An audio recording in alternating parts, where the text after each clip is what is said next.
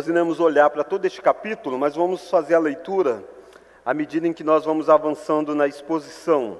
Então você deve deixar sua Bíblia aberta em Gênesis capítulo 18, e nós iremos ler, neste primeiro momento, o verso 1 e 2 de Gênesis capítulo 18. Diz assim: Apareceu o Senhor a Abraão nos cavalhais de Manre, quando ele estava sentado à entrada da tenda, no maior calor do dia. Levantou ele os olhos, olhou, e eis três homens de pé em frente dele. Vendo-os, correu da porta da entrada ao seu encontro, prostrou-se em terra. Vamos orar? Deus, nós estamos diante de Deus, diante do mesmo Deus que Abraão esteve. Por isso nós pedimos que a tua visita possa tocar profundamente no nosso coração, que nós possamos ser impactados diante do Senhor nessa noite. Oramos em nome de Jesus. Amém. Irmãos, nessa noite eu quero olhar com você sobre o seguinte tema: Abraão e os visitantes ilustres. Como vocês viram aqui, eu conversando um pouquinho com as crianças, visitas fazem parte da nossa jornada, né? Eu não vou perguntar para você aqui quem é que gosta de receber visita. Pode ficar tranquilo. Mas nós deveríamos gostar de receber visitas, principalmente visitas daqueles que fazem parte do povo da aliança, do povo do Senhor. E Abraão recebeu visitas, visitantes ilustres, como nenhum outro havia recebido. Essa é uma das cenas muito fantásticas das Escrituras. Aqui você encontra Deus tomando uma forma humana e se alimentando com Abraão. Isso é algo lindo e maravilhoso de tamanha comunhão que ele estabelece com este homem que é chamado de amigo de Deus. Está aqui a visita de alguém que está recebendo o seu amigo. Durante a jornada da fé de Abraão, muitas coisas aconteceram. Abraão teve altos e baixos. E no capítulo 17, nós encontramos Deus encorajando Abraão, depois de 13 anos que Abraão havia feito algumas pegado alguns caminhos equivocados na vida, e Deus aparece para ele e diz: anda na minha presença e ser perfeito. O capítulo 18 vem logo próximo desse série de eventos, porque todos eles estão dentro de uma série de informação de que dentro de um ano haveria a chegada de um menino, haveria a chegada do nascimento do filho da promessa. Se entre o capítulo 16 e o capítulo 17 eh, tem um intervalo de tempo de 13 anos, entre o 17 e o 18 não, é algo que acontece rapidamente. E o que você percebe exatamente é como que aquele homem que foi desafiado a andar na presença de Deus e ser perfeito, está agindo assim nesse momento. Ele está diante de Deus, fisicamente diante de Deus, e ele age adequadamente diante do Senhor. Abraão e os visitantes ilustres. À luz de todo o contexto aqui, você percebe que esses três homens que Abraão vê, na verdade, um é Deus e dois são anjos. Logo o capítulo 19 deixa isso ainda mais claro, quando os anjos vão até Sodoma. Eles tomaram formas humanas, eles não estão em forma angelical, e nem Deus estava aqui em espírito, mas Deus tomou uma forma humana para poder fazer essa visita a Abraão. Então, o que é que nós podemos aprender dessa visita, essa visita extraordinária que Abraão recebeu e que eu e você a temos todos os dias na nossa vida e na nossa casa? Eu quero olhar com você três lições, então, sobre esta visita. A primeira delas é que visitas que são bem recepcionadas. Visitas que são bem recepcionadas. A primeira cena é de um Abraão como anfitrião.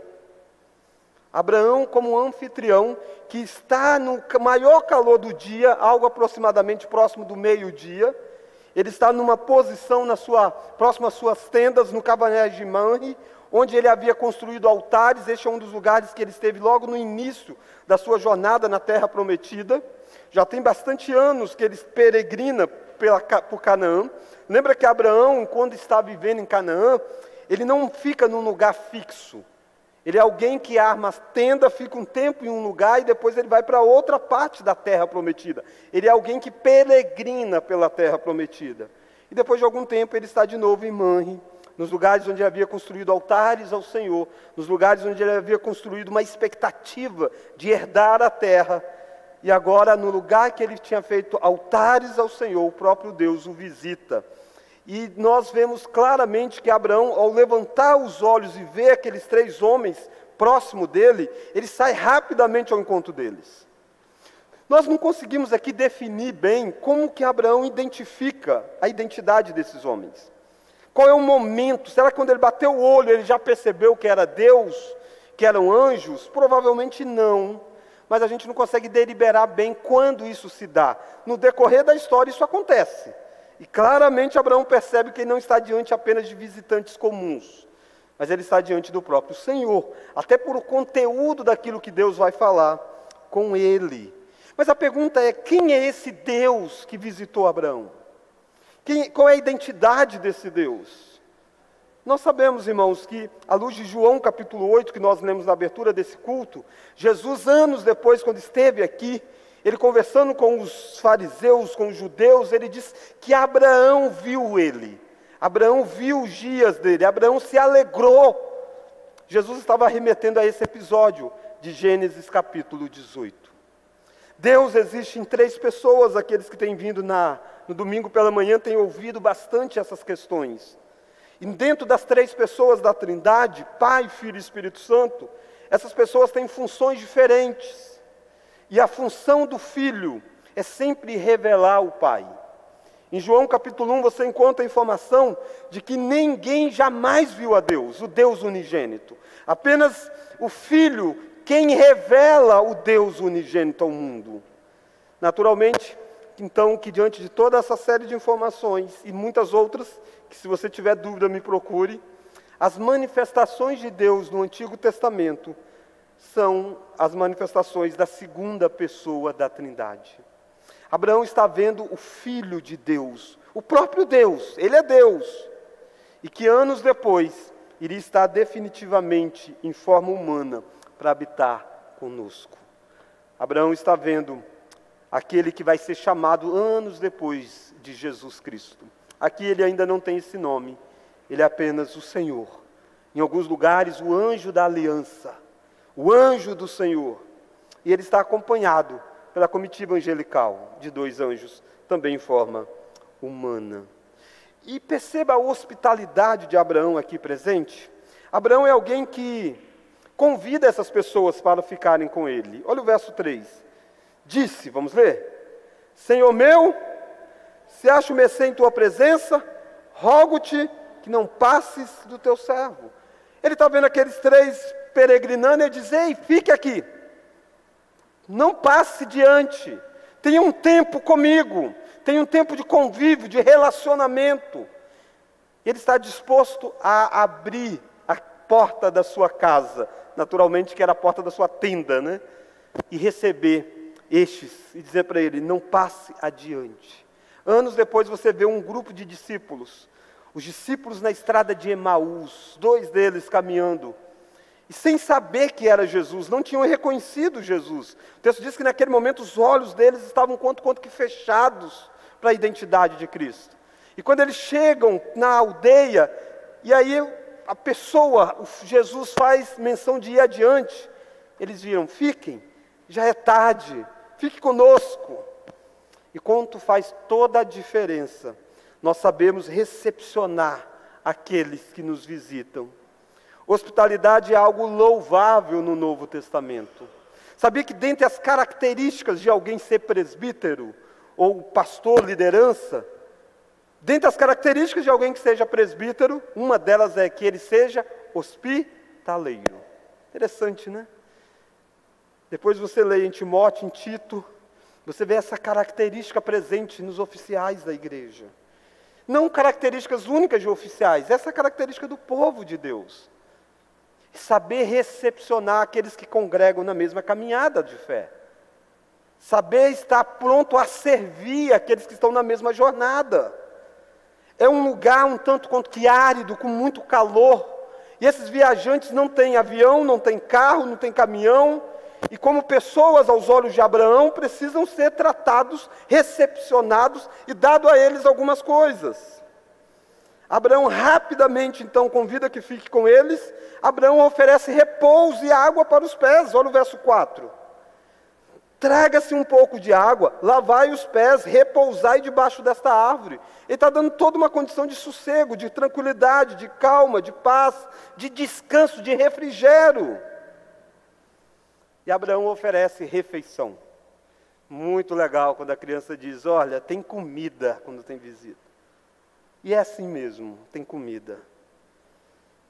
Abraão manda Sara correr lá e fazer um pão, manda pegar um novilho, o melhor novilho, e diz para o criador: Olha, providencie, prepare esse, esse novilho, faz coalhada, pega leite e vem para servir. Olha lá o verso de número 9, verso 8. Tomou também a coalhada e leite, e o novilho que mandara preparar, e pôs tudo diante deles e permaneceu de pé junto a eles, debaixo da árvore, e eles comeram. Pensa que cena é essa? Hebreus vai dizer para nós que pessoas, sem saber, acabaram hospedando anjos. Jesus vai dizer para os discípulos: Olha, vocês, eu estive cego e vocês não foram ter comigo, eu estive preso e vocês não me visitaram, eu estive faminto e vocês não me fartaram, eu estive nu e vocês não me vestistes. Aí o discípulo diz: Quando é que nós te vimos assim? Aí Jesus diz: Quando você fez a um destes pequeninos, você fez a mim. Quando você não fez a um destes pequeninos, e pequeninos aí é do povo de Deus, ele diz: Você não fez a mim. Percebe o quanto é importante nós entendermos a identidade que nós temos enquanto povo de Deus, para que nós possamos saber tratar uns aos outros, mediante essa recepção que nós damos àqueles que pertencem ao povo da aliança. Pensa que coisa bonita: pão, novilho, coalhada e leite. Eram as coisas melhores que tinha. Abraão dá o melhor diante do Senhor, diante dos anjos. Mas olha como que Abraão chama esse banquete aqui para três pessoas, hein? Três pessoas. Olha o versículo de número 5. Trarei um bocado de pão. Abraão diz: Olha, fique aqui comigo, eu vou trazer um pouquinho de pão para você. E aí ele vai lá e dá toda essa ordem. Mas ele chama aquela mesa farta de um pouquinho de pão. E está lá, tudo aquilo que ele pode ofertar aos olhos dele é apenas um pouquinho de pão. Irmãos, eu e você precisamos nos relacionar com Deus e saber que nós precisamos ofertar a Ele tudo o que nós temos, mas consciente que tudo o que nós temos não passa de um pouquinho de pão, não passa de uma, algo simples, algo singelo.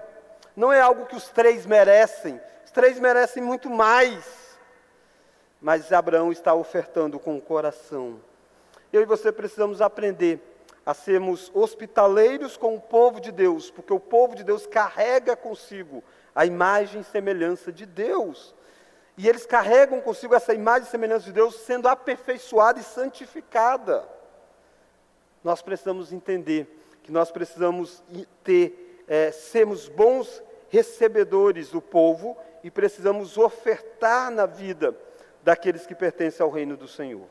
Mas olha a segunda lição que você encontra aqui: visitas que abençoam os visitados.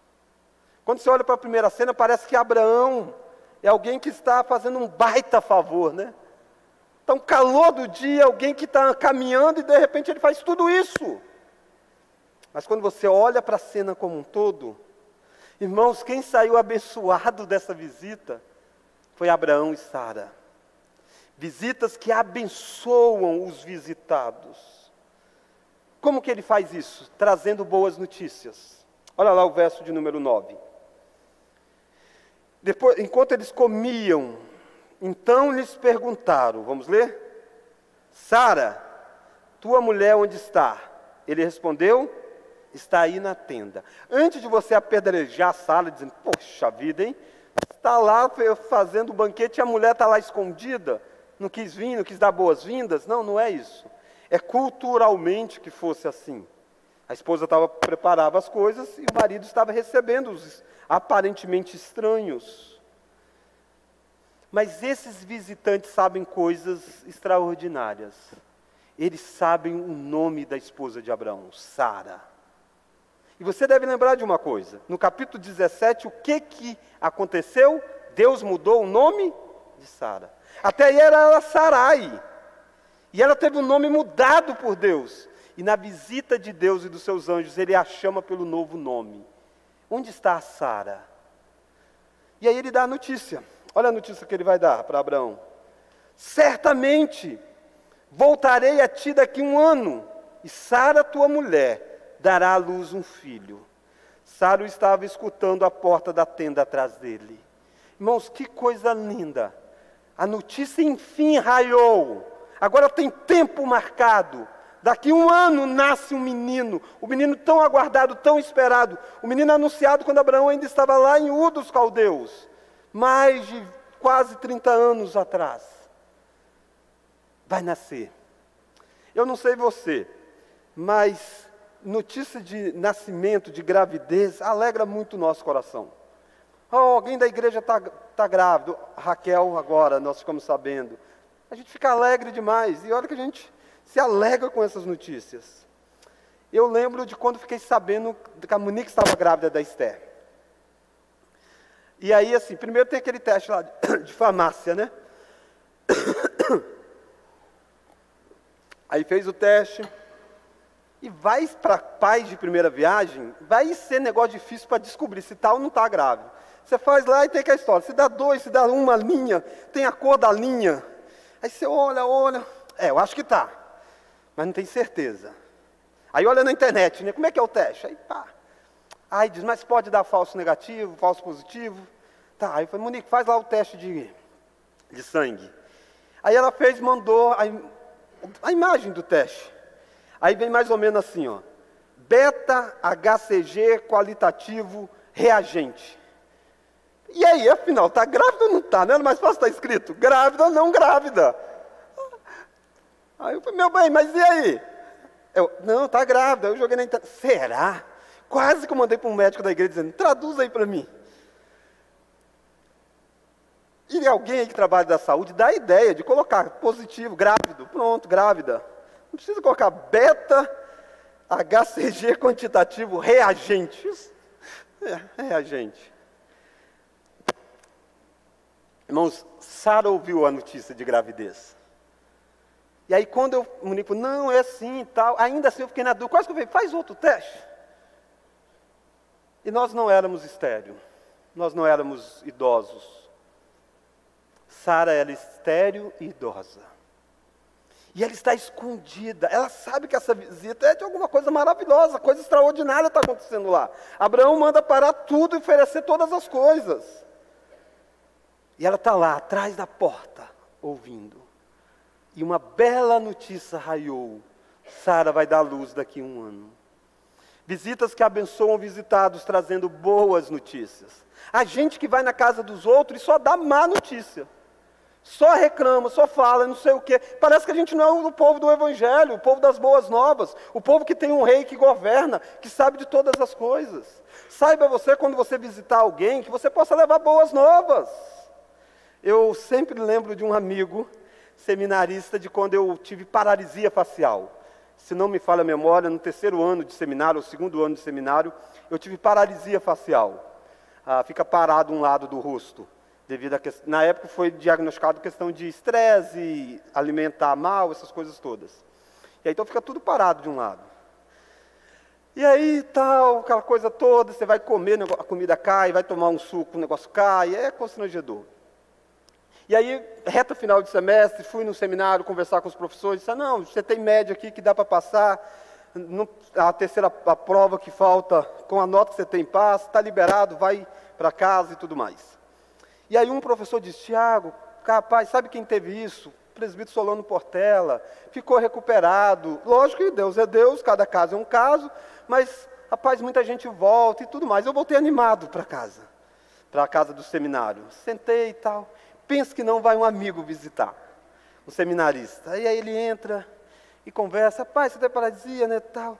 Eu falei, é, mas assim, ninguém sabe direito como é que acontece, se volta ou se não volta, mas há esperança. Ele diz, não, não volta não. não volta não. Não, volta de jeito nenhum. Eu falei, não, rapaz, mas assim tal. Não, igual não fica, igual não fica. Igual não fica. Um dia desse eu falei, mandei uma mensagem para ele dizendo, o dia que eu ficar doente, não vem me visitar. Não vem me visitar. Irmãos, nós não devemos, óbvio, chegar e mentir para as pessoas. Não devemos levar esperança quando não há esperança. Mas nós somos um povo que sempre temos boa notícia a dar.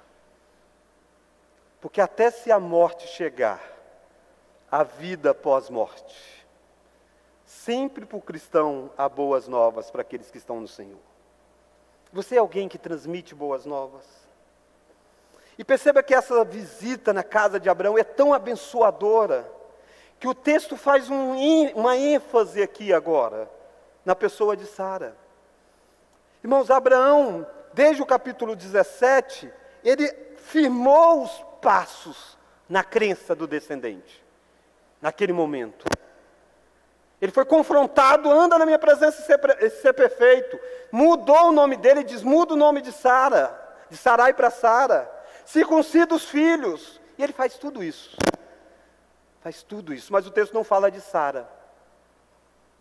Sara ainda, embora teve o nome mudado, mas ainda não estava com o coração pacificado. E quando ela ouve isso, ela ri. Olha lá o verso de número 10, 11. Abraão e Sara já eram velhos, avançados em idade.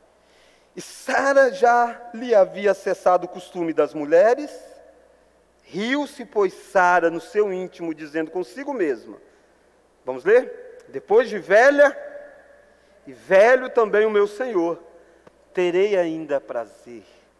Provavelmente a melhor tradução é terei ainda prazer, no sentido de vou ter um filho. Vou ter um filho, sendo já velha e velho o meu Senhor, já cessou o meu ciclo menstrual, o ciclo natural, biológico se enquanto eu menstruava, enquanto as coisas podiam acontecer, ainda assim eu não tinha filhos porque era estéreo, e agora vai acontecer. Tratando com aqueles que ainda precisam ser tratados. Essa visita não é uma visita porque Deus precisa ser servido por Abraão. Deus não precisa ser servido por Abraão. Essa não é nem necessariamente uma visita por causa de Abraão em si. Mas essa é uma visita para tratar o coração da esposa de Abraão, que está lá nos bastidores, ouvindo de Deus boas novas, mas com a incredulidade maior no coração.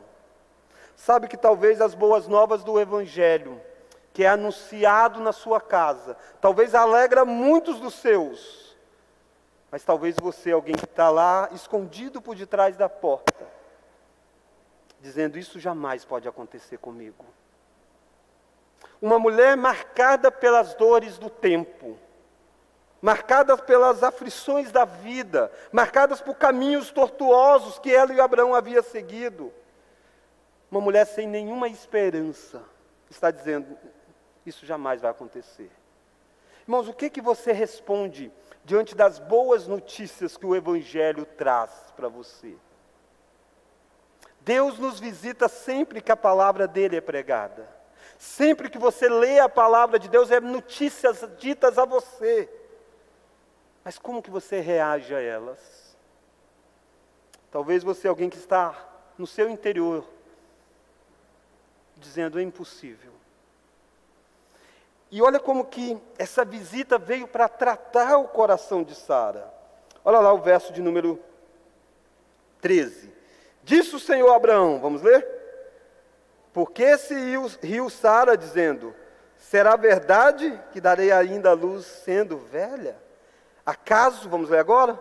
Para o Senhor, a coisa demasiadamente difícil. Essa é uma resposta que você precisa dar. Não dá da boca para fora, é dar no seu interior.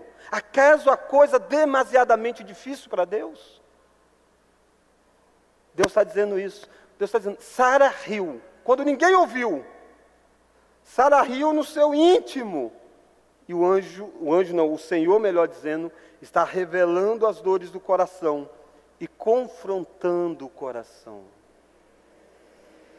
Visita chega e dá boas novas, mas visitas chegam para abençoar.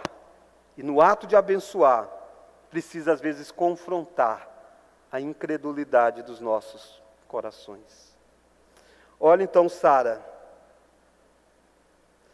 Olha o verso 14: Daqui a um ano, neste mesmo tempo, voltarei a ti, e Sara terá um filho. Então Sara, receoso, negou, dizendo: Não me ri.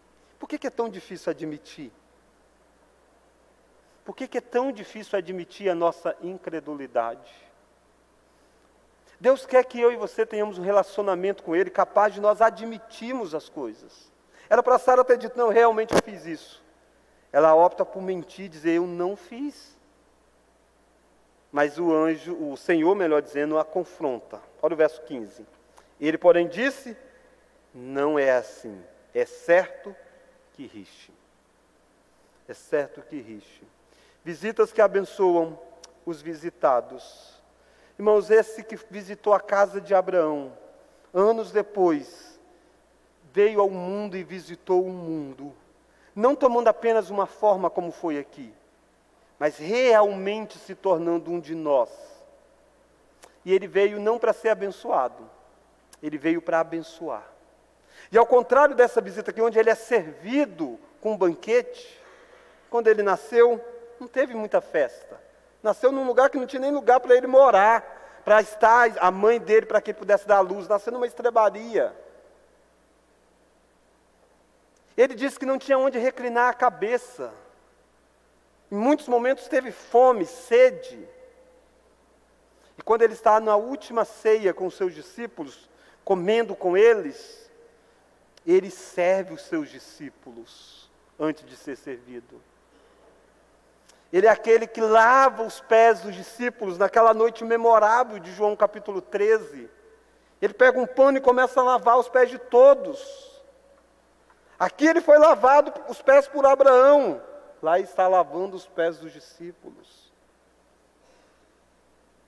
Ele é aquele que veio dar boas novas e confrontar quando ele estava numa mesa. Na mesa da ceia, ele deu as boas novas dizendo do corpo dele que era partido, do sangue dele que era derramado. Mas ele disse que um que ia colocar a mão naquele prato era um dos que iriam trair. Estava confrontando Judas. Visitas que trazem ensinamentos para as nossas vidas. Essa é a terceira e última lição. Visitas, então. Primeiro, visita, é, visitas que são bem recepcionadas. Segundo, visitas que abençoam os visitados. Terceira e última, visitas que trazem ensinamentos. A cena muda agora. Olha o verso de número 16. Tendo se levantado dali, aqueles homens olharam para Sodoma e Abraão ia com eles para os encaminhar. Disse o Senhor, vamos ler? Ocultarei a Abraão o que estou para fazer visto que Abraão certamente virá a ser uma grande e poderosa nação, e nele serão benditas todas as nações da terra? Porque eu o escolhi, vamos ler? Para que ordene a seus filhos e a sua casa depois dele, a fim de que guardem o caminho do Senhor e pratiquem a justiça e o juízo, para que o Senhor faça vir sobre Abraão o que tem falado a seu respeito. Deus veio naquela visita para ir à casa de Abraão e os anjos iriam a Sodoma e Gomorra, a cidade de Sodoma. Iria conhecer as realidades daquela cidade e Deus iria destruir aquilo. Esse era o desígnio de Deus. A maldade de Sodoma tinha chegado até os limites. E Deus diz assim: Eu vou ocultar isso de Abraão ou eu vou contar para Abraão? Abraão vai saber da destruição como? Quando isso acontecer ou eu anuncio antes? e diz: Eu vou anunciar. E diz, sabe por que, que eu vou anunciar? Porque Abraão vai ser uma multidão, vai ter um povo, ele vai contar para os filhos, ele vai ensinar a próxima geração que Deus é aquele que traz boas novas, mas Deus é aquele que faz justiça. O que Deus vai fazer a partir de agora, irmãos, é pedagógico a Abraão. É Deus dando aula para Abraão.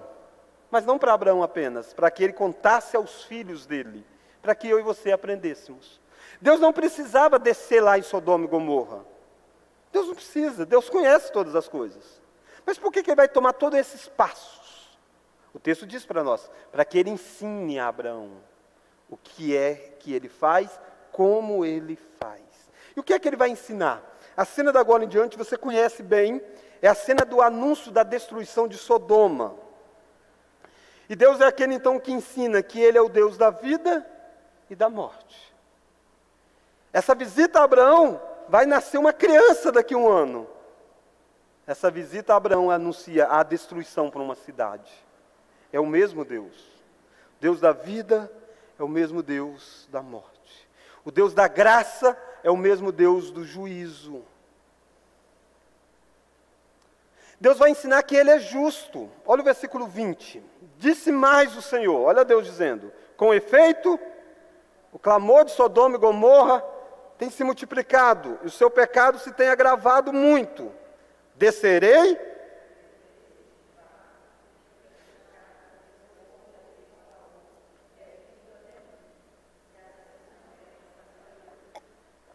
Percebe, se você lê esse verso 21, fora do contexto, parece que Deus ouviu falar algo e Deus vai dizer: oh, deixa eu lá ver se é assim mesmo. Se é assim, eu vou destruir. Se não for, eu não destruo. Mas não é isso, Deus sabia todas as coisas. Deus está falando isso para Abraão, dizendo: Abraão, eu não ajo baseado em boatos. Eu sou aquele que checo todas as coisas. Eu vou trazer juízo, eu sou justo. E sabe como que eu faço isso? ele enviou, por exemplo, dois anjos lá. Por que dois? Era o número utilizado para ser testemunha em um julgamento. Estou levando duas pessoas totalmente fora desses embates das nações, e eles vão ser testemunha. O relato deles vai determinar se eu destruo ou não. Ele está mostrando que ele não é um Deus que age sem fazer justiça nas coisas. Irmãos, eu e você vivemos em um mundo mau, um mundo afetado pelo pecado, mas nós temos um Deus que faz justiça. E Ele jamais vai punir alguém que é inocente. Jamais vai fazer isso. Jamais Ele vai lançar no inferno alguém que não tenha pecado. Jamais. E aí por isso então que ele toma esses passos, esses passos. E ele vai ensinar a Abraão algo ele vai ensinar a Abraão que nós precisamos orar por misericórdia. Sodoma era uma cidade mal, terrível. Abraão tinha entrado numa guerra contra os vários é, reis que tinham guerreado contra Sodoma e os, os reis em volta de Sodoma. Ele tinha ido lá pacificado, lutado, e de repente o rei de Sodoma tentou um tanto quanto que o subornar, comprá-lo, e ele disse que não. E de repente a notícia é: Sodoma vai ser destruída. Acabou isso. Como que o coração de alguém reage diante disso? É interessante que Abraão vai pedir por misericórdia. Olha o versículo 22. Então partiram dali aqueles homens e foram para Sodoma. Porém, Abraão permaneceu ainda na presença do Senhor. A visita era três: dois anjos e o Senhor. Os dois anjos foram e o Senhor ficou, e Abraão ficou intercedendo diante dele. E aproximando-se a ele, disse: Destruirás o justo com o ímpio? Olha Abraão revelando a sua intercessão, entendendo a justiça de Deus. Ele vai dizer: o Senhor vai destruir justo com ímpios? Verso 24, vamos ler? Se houver porventura.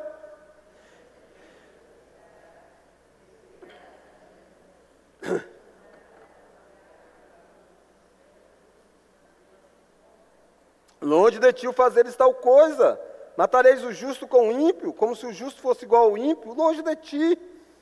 Não fará justiça o juiz de toda a terra. Ele está pedindo, Deus, se tiver 50 lá, 50 justos no meio daquilo, daquela multidão, o Senhor vai destruir? Não destrua, Deus, por amor dos 50. Aí Deus diz: Eu não vou destruir. Olha lá o verso 26. Então disse o Senhor: Se eu achar em Sodoma 50 justos dentro da cidade, Pouparei a cidade toda por amor deles. Abraão está tentando de tudo para poder fazer com que Deus não destrua a cidade. É interessante que ele vai fazer uma jornada de cálculos. Ele, pensa bem de 50, acho que é muito, né? Aí vai dizer, Senhor, se tiver 45. Aí Deus diz, não, se tiver 45 eu poupo a cidade. Aí ele diz, tá, eu tentei diminuir de 5 em 5, né? Deu certo. E se tiver 30? Aí Deus diz, eu, ok, eu não destruo. Se tiver 20, ele diz, não destruo. Aí ele diz, Senhor, mais uma vez eu vou fazer mais uma súplica. Quem sou eu para fazer? Mas se tiver 10, o Senhor vai poupar? Deus diz, se tiver 10, eu vou poupar. Percebe, irmãos? Deus está ensinando Abraão a interceder pelas nações. Quando Deus chamou Abraão, ele disse: Abraão, se tu uma bênção. Abençoarei os que te abençoarem. E Abraão está intercedendo em favor das pessoas. Eu acho que muitas vezes eu e você, diante da maldade que o mundo está, muitas vezes o nosso coração é tomado a responder com mais maldade, quando nós deveríamos interceder. E de Deus, faça misericórdia. Não é negar quem Deus é.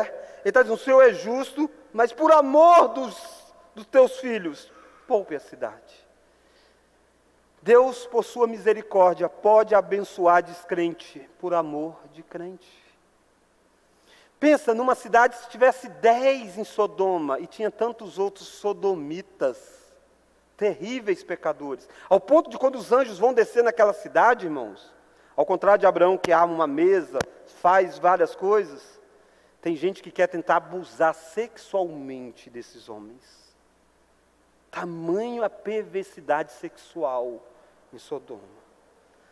Mas se tivesse dez lá, Deus iria poupar a cidade por amor dos dez. Deus pega o Egito e abençoa o Egito por causa de José. Deus faz tantas coisas por causa do povo de Deus que está naquele lugar. Afinal de contas, nós somos chamados para ser sal e luz do mundo. Paulo, quando escreve aos Coríntios, Paulo diz que num casamento incrédulo, o marido incrédulo é santificado pela esposa crente, e a esposa incrédula é santificada pelo marido crente. Está dizendo, ele é abençoado. Esse é o princípio aqui. Deus, por sua misericórdia, pode abençoar descrentes por amor dos crentes. Quantas vezes o lugar do seu trabalho não é um tanto quanto que abençoado por causa da sua presença lá, por causa das suas intercessões lá, por causa de você se colocar como aquele que intercede em favor. E Abraão está fazendo isso, está fazendo isso. Mas você sabe que não tem dez justos em Sodoma. O texto termina, olha o versículo de número 33. Tendo cessado de falar Abraão, retirou-se o Senhor, e Abraão voltou para o seu lugar. Será que vai ter dez justo? Se tiver, Deus vai poupar. Se não tiver, Deus vai destruir uma cidade por causa dos seus pecados. E aí nós aprendemos algo, irmãos. Nós aprendemos que precisamos de um intercessor maior do que Abraão foi. Abraão só podia interceder baseado em misericórdia e justiça. Mas dizendo: se tiver justo, o Senhor precisa poupar. Mas Abraão não poderia jamais dizer: e se não tiver nenhum justo? Ainda assim o Senhor vai destruir? Deus disse: sim, eu vou destruir. Agora teve alguém que pôde interceder nessa outra condição.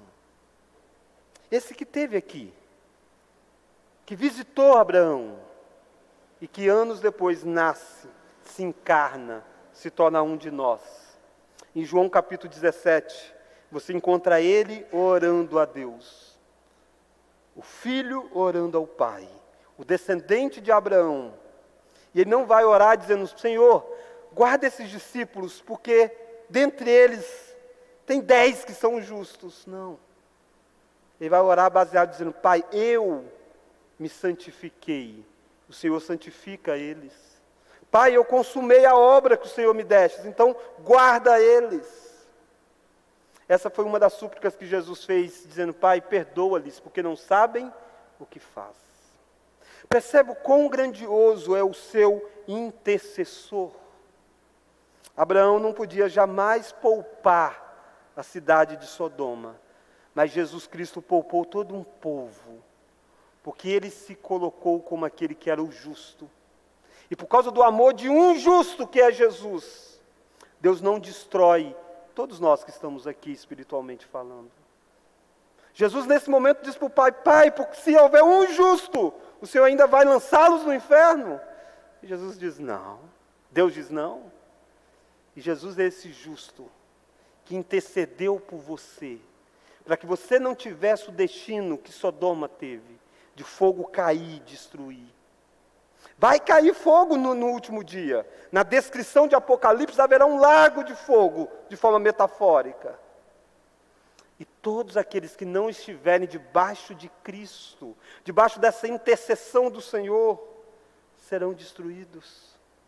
Por isso você jamais vai ser um justo fora de Cristo. O único jeito de Deus não destruir você no último dia é você estar agarrado na pessoa de Jesus. Ele é tudo para nós. E louvado seja Deus, porque Ele não irá nos destruir por amor do justo, que é Jesus Cristo. Vamos orar? Convido você a ficar de pé e pedir já ao pessoal da, da música, a Josi que for tocar, que já se posicione. Vamos orar a Deus, agradecidos pelo intercessor que nós temos. Ele não é um visitante na nossa vida, ele é aquele que está conosco todos os dias, até a consumação dos séculos. Deus, agradecemos porque o Senhor nos visitou de forma tão graciosa, tão maravilhosa, e sem que nós servíssemos ao Senhor, o Senhor nos serviu. O Senhor serviu o seu próprio corpo. E o Senhor nos convida a sentarmos numa mesa e cearmos, comendo da tua carne e bebendo do teu sangue representados na ceia do Senhor. Agradecemos, ó oh Deus, porque houve um intercessor que se colocou em nosso lugar. Agradecemos porque na eternidade esse intercessor se prontificou a ser o mediador em nosso lugar. E ele realizou a obra, ele é o justo que intercede pelas nossas vidas neste momento. Agradecemos porque o Senhor nos trata com bondade, misericórdia e graça, por causa do justo do teu Filho Jesus Cristo. Deus, desperte o nosso coração para saber que nós estamos diante do Senhor todo o tempo da nossa vida. Que nós possamos dar a Ti aquilo que nós temos de melhor, reconhecido que não passa de pequenos pedaços de pão que não passa de coisas simples, mas que o Senhor, de forma condescendente, o Senhor recebe, o Senhor recebe a nossa adoração, o Senhor recebe o nosso culto, o Senhor recebe os nossos dízimos, as nossas ofertas, o Senhor recebe a nossa gratidão. Tudo isso por causa do Teu Filho Jesus Cristo. Nós somos gratos, ó oh Deus, porque notícias de boas novas raiou na casa de Abraão e Sara. O coração de Sara foi tratado, e o coração de todos nós podemos ser tratados nessa noite, por causa da boa notícia, não do nascimento de Isaac, mas do nascimento de Jesus Cristo. E é no nome dele que nós oramos. Amém.